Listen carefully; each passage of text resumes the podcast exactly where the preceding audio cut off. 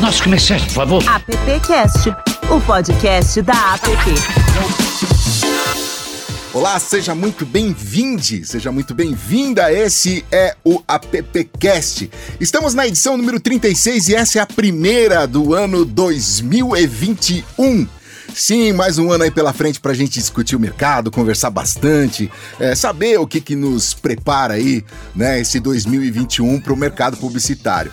Eu sou Alexandre Lupe, obrigado pela sua companhia e hoje a gente está estreando um formato novo aqui, que é um formato em vídeo também. Então, além de nos ouvir, se você quiser, você também pode nos ver lá no YouTube, tá certo? Muito bem, essa edição do AppCast 2021 a gente continua ainda com os nossos AppCasters, só que hoje dois deles ainda estão de folga, sabe? Folga de final de ano que os caras estão esperando o carnaval. Brincadeira. Silvio e Adão hoje não estarão aqui no nosso papo, mas no próximo eles já estão de volta. Tenho comigo aqui o Zé Maurício. Zé, tudo bem aí, cara? Tudo bem, uma boa, graças a Deus. Pois é, Zé, num contexto bastante desafiador, 2020 transferiu para 2021 um cenário cercado de expectativas e incertezas para a sociedade de maneira geral. Mesmo com o início das campanhas de vacinação uh, pelo mundo todo, há bússola capaz ainda de determinar rotas precisas nos próximos meses. No entanto, as agências se esforçam para entender quais serão as suas principais dificuldades pela frente. A grande pergunta é: Quais são os desafios que a propaganda precisará superar em 2021? Para conversar sobre esse assunto com a gente e muitas outras questões, a gente trouxe a Liana Bazanella, que é sócia e CEO da Do It lá no Rio Grande do Sul e também presidente da ARP, que é a Associação Rio Grandense de Publicidade. Liana, tudo bem? Seja muito bem-vinda ao AppCast. Oi, gente, prazer, prazer estar aqui com vocês, coisa boa. Vamos falar um pouquinho aí sobre o que vem pela frente? Pois é, Liana, o outro convite. Essa, essa, é a pergunta de um milhão de dólares, né, gente? E é que vocês vão começar respondendo, já vou avisando, viu? ô, ô, Liana, a gente trouxe também um outro convidado aqui que você conhece, que é o Cláudio Calim, que é o sócio e CEO da Tech Soul e ex-presidente do Grupo GAN, que é o Grupo de Atendimento e Negócios, e diretor também aqui da nossa querida app. Calim, bem-vindo de novo ao AppCast. Obrigado, Ale, obrigado Obrigado, Zé. Liana, é um prazer te ver de novo, conversar com você. E vamos aí, vamos ver se a gente consegue responder pelo menos parte dessa pergunta aí de um milhão de dólares. então vamos começar por ela. E aí? E os desafios? Quais são os desafios que a propaganda precisará superar em 2021, Kalim? ah, isso começou comigo. Bom, vamos é. lá. o mais eu fácil eu vou acho... deixar para a Liana. eu acho o seguinte, eu acho que o ano, o ano de 2020 foi realmente muito difícil para todo mundo, não é para o mercado publicitário, é para a sociedade em geral. Mas eu acho, eu tento ver pelo lado, o copo meio cheio, né? O lado do copo meio cheio. Eu acho que muita coisa boa aconteceu no ano passado. A primeira coisa é que a nossa curva de aprendizagem diminuiu. Quer dizer, a gente teve que aprender, nos desdobrar e resolver os nossos problemas num tempo muito mais curto do que a gente fazia antes. Isso fez com que as empresas e as agências estão inseridas nesse contexto a se adaptarem de uma forma muito mais rápida. E eu acho que isso foi bom, porque a gente viu que dá para fazer. Né? É, a, gente, a gente percebeu que dá para fazer de uma forma mais rápida, menos burocrática, mais simples. Uh, eu acho que as ferramentas tecnológicas têm ajudado bastante, seja no lado de comunicação, seja no lado de processos e gestão. Com isso, as agências conseguiram fazer com que processos que normalmente demorariam, sei lá, um ano, dois, três, a gente fez em dois, meses, que está duas semanas. Então, isso foi muito bom, dá para fazer. Dentro da, da Kensou, a gente percebeu, a gente já trabalhava num sistema compartilhado de home office e tudo mais, mas uh, da noite para o dia a gente virou 100% home office. E a gente percebeu que dá, que a gente, a gente não perdeu produtividade, muito pelo contrário, uh, a gente não perdeu qualidade nos nossos trabalhos, uh, a gente perde um pouco da interação, que é sempre bom, nós somos latinos, nós precisamos disso, a gente gosta disso, né? ainda mais numa, na, na nossa indústria, que é uma indústria criativa, de conhecer pessoas, conhecer gente, mas dá para fazer. Uh, hoje a gente tem profissionais, por exemplo, que atuam conosco, que estão em Porto Alegre. Então, outro dia eu fiz uma reunião, tinha um profissional em Porto Alegre, um profissional na Praia da Pipa, um profissional em Madrid, outro estava no Porto, e só eu em São Paulo. Ô, ô Kalim, quando que você consegue reunir, antes conseguia reunir uma turma toda dessa, imagina. Né? Pois é, e com, essa qualidade, quer dizer, hoje não tem mais fronteiras, quer dizer, eu quando vou contratar uma pessoa, não, não preciso me preocupar se ela está se ela mora em São Paulo ou não. Quer dizer, não tem mais fronteiras. A gente desenvolve projetos para o mundo todo, com pessoas do mundo inteiro, e, e, ninguém mais vê problema sobre isso. Né? O cliente, hoje, excepcionalmente, eu estou aqui no, no, meu cliente, né, que eu vou ter uma reunião logo depois, mas quero se eu falar para ele que eu estou na praia, porque é, eu preciso, eu vou estar tá lá, estou com, com, os meus filhos, eu vou parar duas horas do meu dia para fazer uma reunião com ele, ninguém mais vê problemas. Né? Então, acho que isso foi um grande avanço que eu acho que o ano de 21 vai consolidar. Acho que o ano de 21 vai consolidar essa coisa de sem fronteiras, as ferramentas de comunicação e de gestão estão aqui para nos ajudar, e o talento está em qualquer lugar do mundo. Então, acho que esse é, o ano de 21 vai consolidar isso. Liana. É, eu acho que eu gosto também, eu sou uma pessoa otimista por natureza, eu gosto de olhar as coisas por uma ótica positiva e de aprendizado, né? A gente, com certeza, a questão de, de localização para a gente que fica aqui em Porto Alegre, né? Enfim, qualquer outra região, quebrou totalmente as fronteiras, né? Eu era era acostumada a viajar no mínimo duas vezes por semana e agora, na verdade, o, o trabalho invadiu aqui a minha adaptação de, de, de, novo escritório e isso faz com que a gente facilite muito mais a comunicação, né? Quantos profissionais a gente tem, não só aqui no Sul, mas em N outros lugares, que acabavam sendo limitados aos mercados locais em função de distância, né? Hoje em dia, não. A gente uh, democratizou o acesso aos profissionais. Então, acho que tem, tem. Por aí vem uma outra questão, né? De modelos de negócio, porque hoje é, o que interessa é o modelo de negócio. As pessoas, eu posso contratar, eu posso incluir plugar pessoas do mundo inteiro a hora que eu quiser, de acordo com, com cada negócio, com cada projeto, né?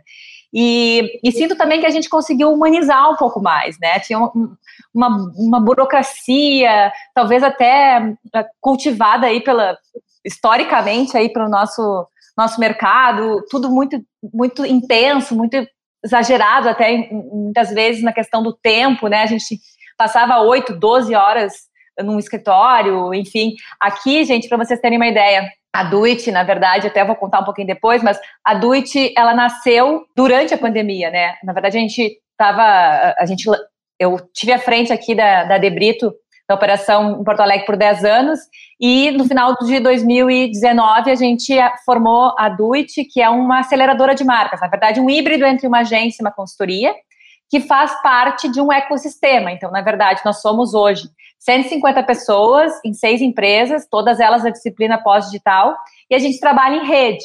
Então, assim, 150 pessoas também, da noite para o dia, foram para casa, né? E, e, o nosso espaço era é, é muito interessante, era, era um espaço bacana, era um galpão, assim, super Vale do Silício, sem janela, simples assim, né? A gente nunca percebeu isso, tipo assim, não tinha janela. Então, é, é, muito bacana, muito legal, mas as coisas primárias a gente não se dava conta, né? Então, acho que, enfim, é, foi um, um misto de aprendizado com uh, nervosismo 2020, né? E acho que 2021 a gente continua com esses dois sentimentos, mas a gente pode incluir aí uma esperança, né, de que as coisas, pelo menos no sentido uh, psíquico da coisa, a gente consiga melhorar. E acho que um, um legado que fica é um olhar para as pessoas. Eu e o Kalim, já tivemos a oportunidade de conversar em outros momentos e sempre admirei muito o trabalho do Kalim na liderança e gestão, em função desse olhar para as pessoas, né, Kalim? A gente está vendo aí todo o sucesso da Tekken Soul e eu acho que uma das coisas que é importante as pessoas perceberem é que os modelos precisam prestar mais atenção de como a gente cuida das pessoas, como a gente está olhando para as pessoas, para os nossos talentos. Né? O, a pandemia também mexeu muito, não sei como é que está ah, aí na, Até Quem Sou, uh, enfim, aqui a gente sente uma movimentação muito grande das pessoas com relação ao novo momento, né? Tem todo um lado positivo do home office, tem todo um lado uh, solitário do home office, que a gente sempre foi muito de troca de energias, e que, enfim, eu acho que essa questão da, da do olhar para as pessoas, do cuidar das pessoas, é uma coisa que não tem mais espaço para quem não souber fazer isso, né? As pessoas, a nova geração aí não fica, não quer trabalhar, não, não os valores mudaram, né? É então acho que a gente está escolhendo mais algumas questões aí de poder atuar onde a gente se sente mais confortável. Pois é, é só, só para fazer um, um, rápido comentário, olha que interessante, né? Uh, vocês falaram sobre a humanização da, né, da, que, que aconteceu nesse 2020, graças a Deus isso está continuando em 2021. Tanto que eu estou olhando aqui o QG da Liana, para quem agora está nos assistindo também aqui, tá vendo lá o QG da Liana e o Calim lá no cliente dele. Outra época a gente ligaria para o Calim e ele ia dizer assim: agora não dá para falar, tô no meu cliente aqui, daqui a pouco eu te ligo, né, Calim? Agora não dá para participar, Lupe. É, mas eu, eu concordo. A gente está. É, as coisas estão mais simples, a minha sensação é que estão mais simples. Não tem mais aquela necessidade de você estar. Tá, eu estou de camiseta. Quer dizer, é, quando é que eu estaria de camiseta? Camiseta e tênis. Quando é que eu estaria de camiseta e tênis do meu cliente? É. Então, isso é uma coisa. As coisas, as pessoas estão prestando mais atenção naquilo que a gente faz né, no, no, na, na, qualidade do trabalho que a gente entrega e não na, uh, no que eu estou vestindo, se eu estou na minha reunião, se eu não estou, se eu estou fazendo um call.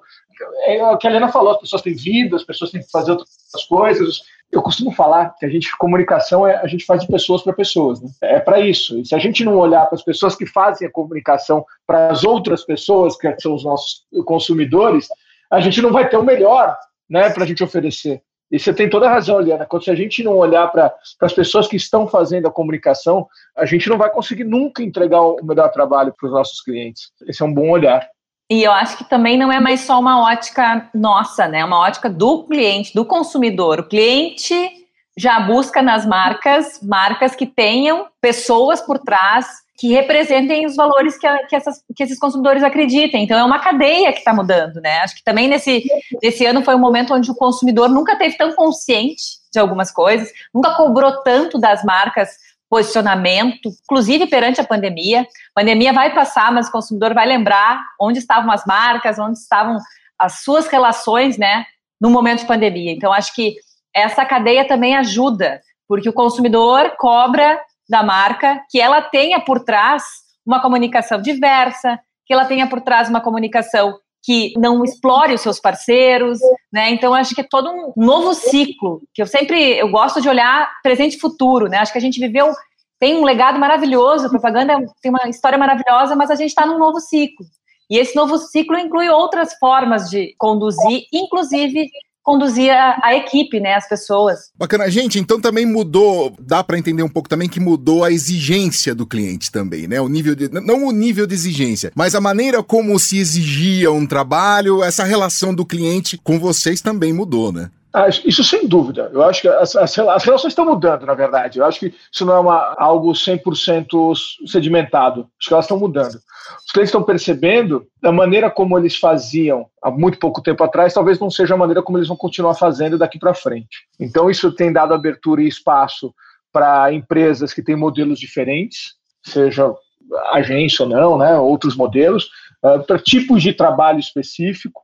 É, eu acho que as relações de trabalho elas estão mais brandas, quer dizer, você pode ter, como tem muita disciplina também hoje na comunicação, você pode ter agências que desenvolvem certos tipos de disciplinas, outras agências que desenvolvem outros, e você pode trabalhar com várias agências ao mesmo tempo. Acho que isso é importante para nós publicitários, para a gente entender também que a gente não tem mais um monopólio sobre a ideia, uhum. né? A ideia pode vir de muitos lugares e se a gente não for relevante e não tiver uh, uh, relevância para os nossos clientes, a gente vai perder a nossa fortaleza, que é entregar essas ideias. E os clientes têm percebido isso. Quer dizer, então, a gente fala muito com alguns clientes aqui que a gente gosta muito de namorar antes de casar, sabe? Porque uma relação de uma agência com o cliente, muitas vezes é um casamento, onde você faz um contrato de um, dois, três anos e o, e o cliente se vê obrigado a trabalhar sempre com essa agência.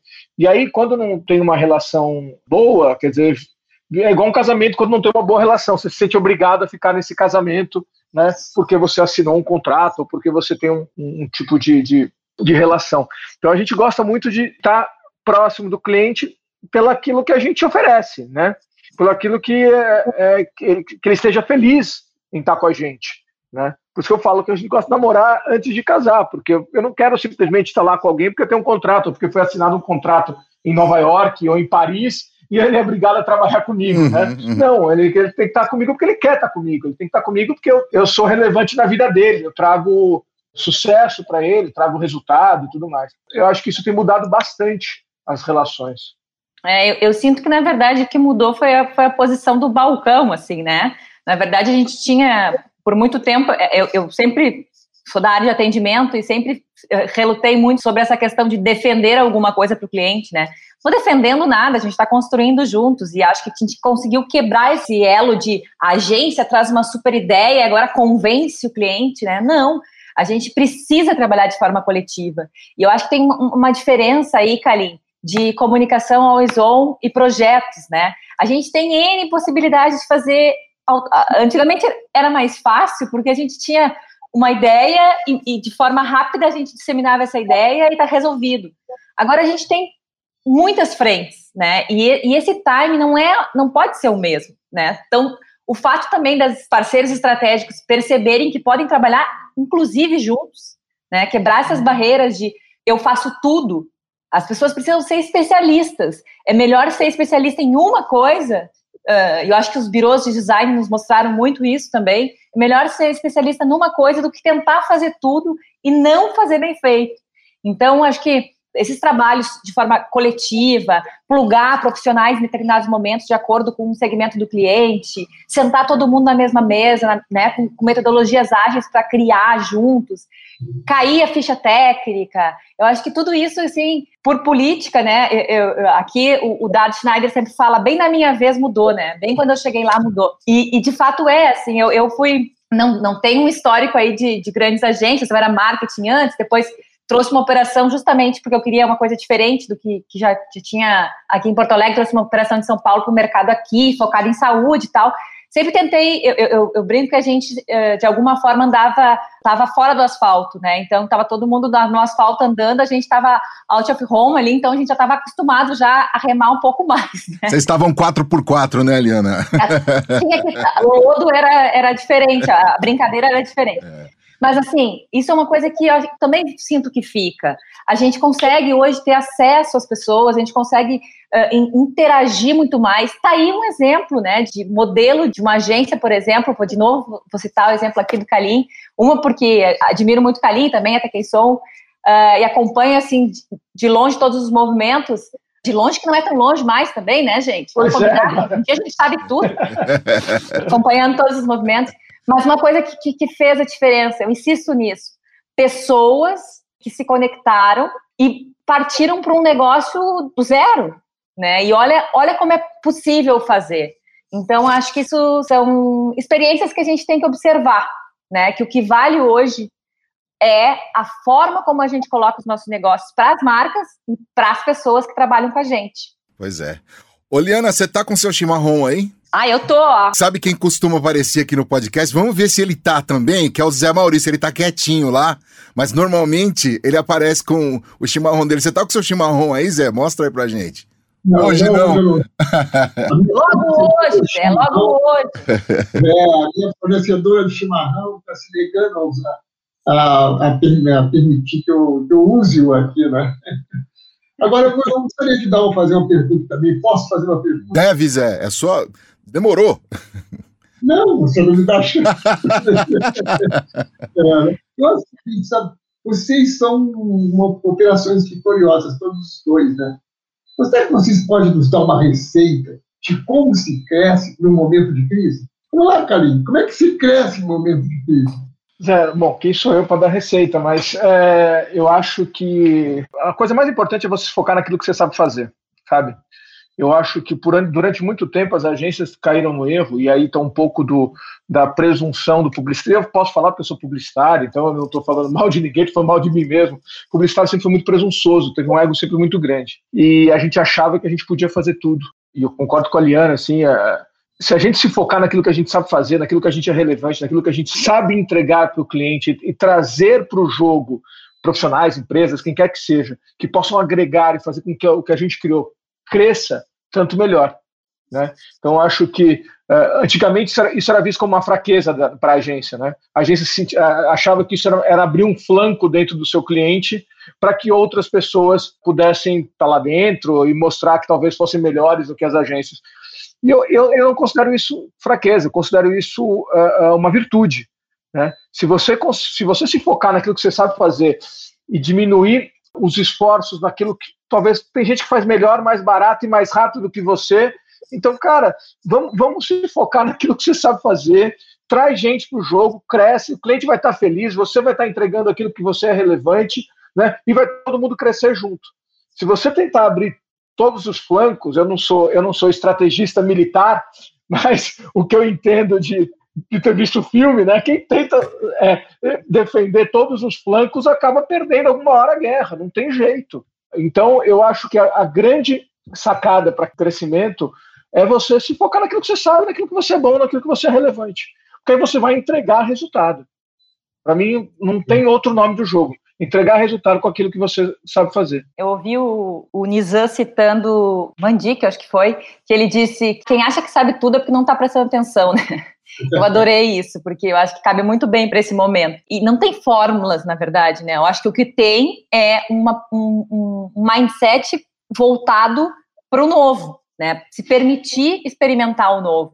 Uh, vou dar um, um, exemplo aqui, de novo, trazendo o nosso ecossistema, o EcoSys, né, que é o nosso núcleo aqui. Nós não somos uma hold, nós trabalhamos em rede, mas, por exemplo, eu tenho hoje, a Duit, ela faz o trabalho de estratégia e atendimento, orquestração, e ela pluga nas demais empresas para fazer algumas entregas de especialistas, né?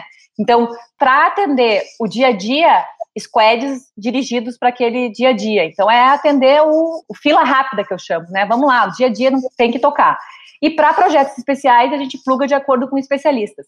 De novo, todos eles focados nas disciplinas aí pós-digital e mais, né? No meu modelo de negócio que eu tinha aqui antes, por 10 anos, nenhuma das especialidades que eu tenho nas outras empresas eu tinha na agência. Então, assim, eu tenho dados, eu tenho hoje programação, eu tenho uh, UX, eu tenho conteúdo. Então, são todas formas, mídia programática. Então, eu tenho formas de levar alternativa para o meu cliente dentro de casa. Porque sim, é dentro de casa, né? Ao mesmo tempo, o cliente não tem que ficar fazendo reunião com 50 mil pessoas, né? E, gente, uh, acho que as relações de trabalho também precisam evoluir.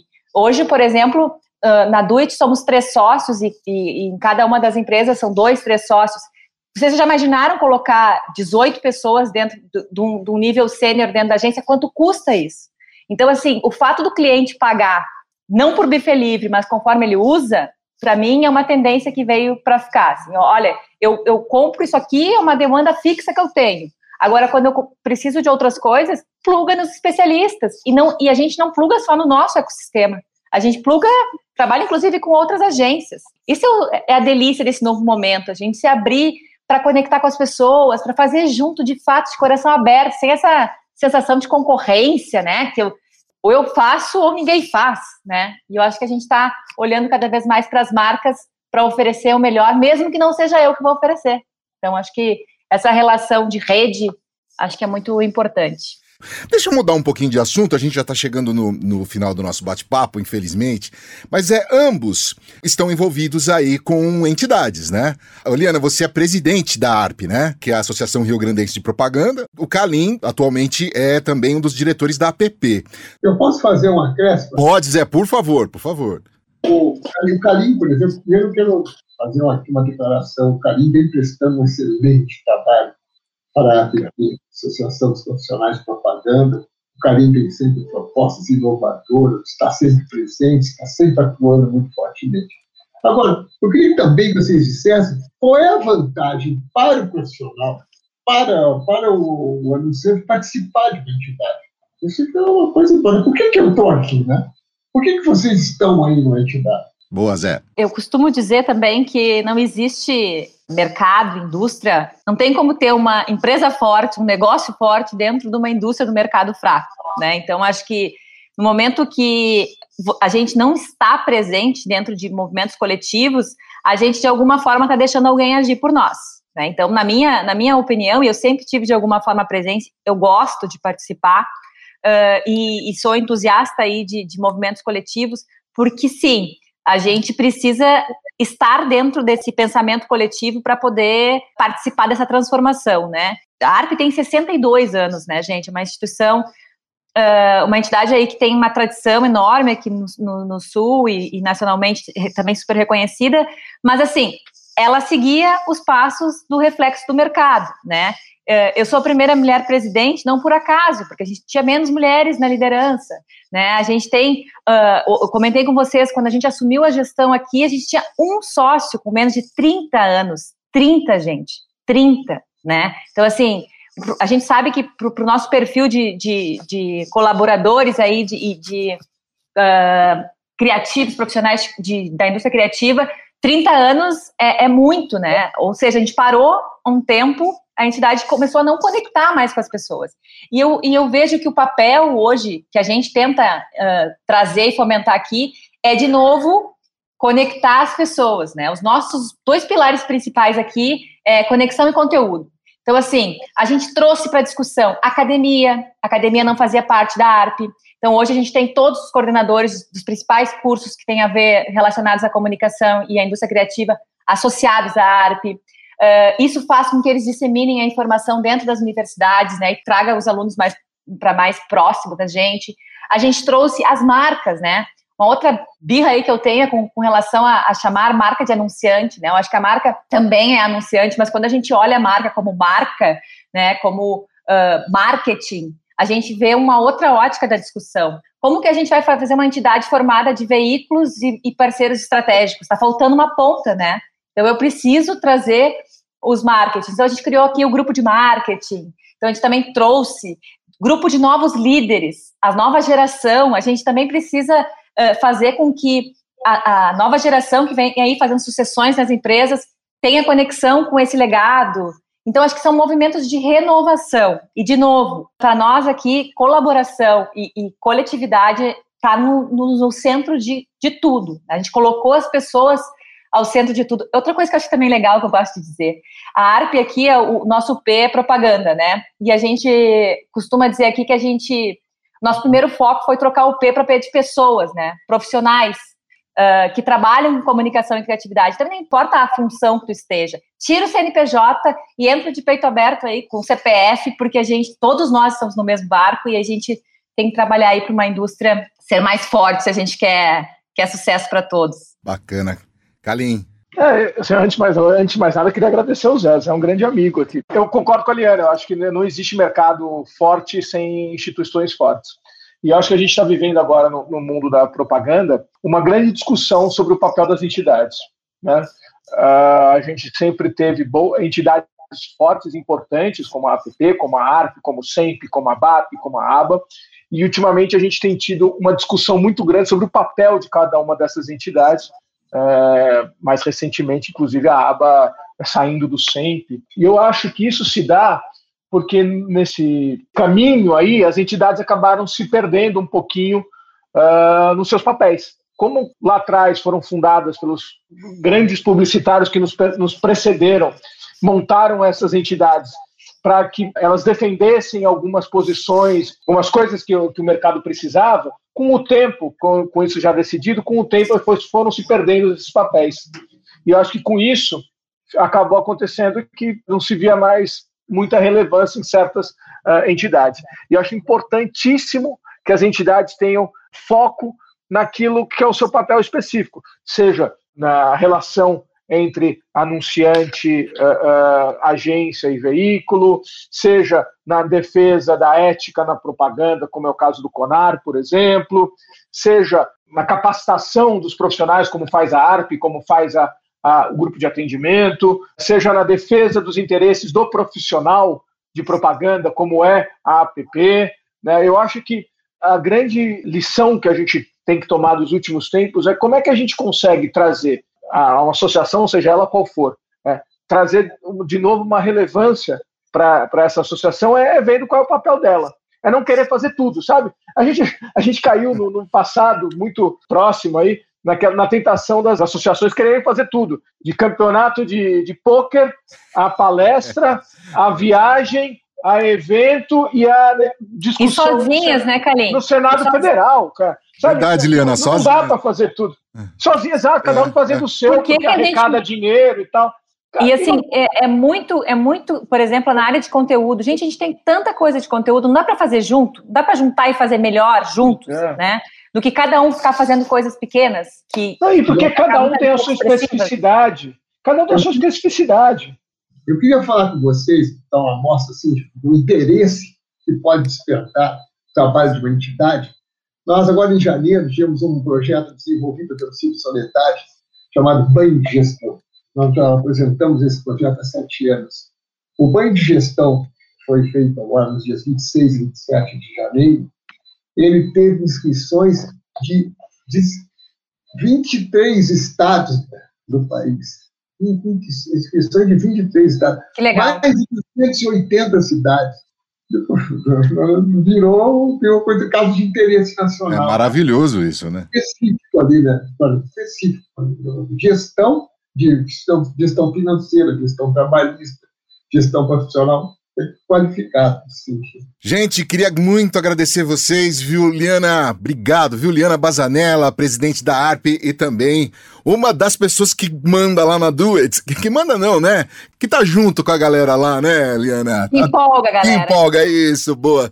Liana, muito obrigado pelo seu tempo por falar com a gente aqui, tá bom? Nossa, gente, um prazer, um prazer conhecer vocês assim pessoalmente, porque hoje em dia a tela é pessoalmente, é. né? A gente já está num nível onde a gente se sente mais confortável assim da, diante da tela. Prazer enorme aqui falar com vocês. Admiro muito o trabalho da APP também. Acho que a gente tem uma sinergia muito legal assim de como renovar as entidades. Calim, um prazerzão de novo, Calim baita parceiro aí, já veio aqui para o Sul algumas vezes, em outros movimentos, desde do, da época do. que nós éramos dos GAs, né? Do GA daqui, GA em São Paulo, enfim. Gente, super prazer. E contem com a gente aqui, que precisar, estamos juntos. Ó, Liana, Kalim e Zé, para você que tá assistindo aqui o app, tem uma cafeteira um pouquinho ali atrás da Liana. Então, Liana, sabe aquele momentinho do café que a gente sente saudade? Toma um café por nós aí, tá bom? Obrigado. Cláudio Kalim, o CEO da Tech Soul e também um dos diretores da app. Kalim, mais uma vez, super obrigado, viu, pelo seu tempo e por dividir com a gente tanta coisa bacana aí. Eu que agradeço, agradeço a vocês, a ler o convite, Zé, é sempre um prazer falar com você. Liana, sempre bom revê-la, muito bom, que se Deus quiser a gente vai poder estar mais próximo nos, nos próximos tempos, se tudo der certo, a gente vai poder se ver pessoalmente. É sempre um prazer. Estou sempre à disposição da PP. Obrigado. Zé, obrigado por tudo sempre, viu? Eu queria antes agradecer o trabalho maravilhoso que é feito aqui para a PP, o Passo. Ah, legal. Nós aqui hoje mostrando a inovação estamos inovando hoje, dentro de um, dentro de um projeto de sucesso, né? nós estamos conseguindo inovar. Eu quero cumprimentar vocês, meus parabéns e muito obrigado. Tamo junto. Pois é, essa foi a 36 edição do AppCast, o primeiro de 2021.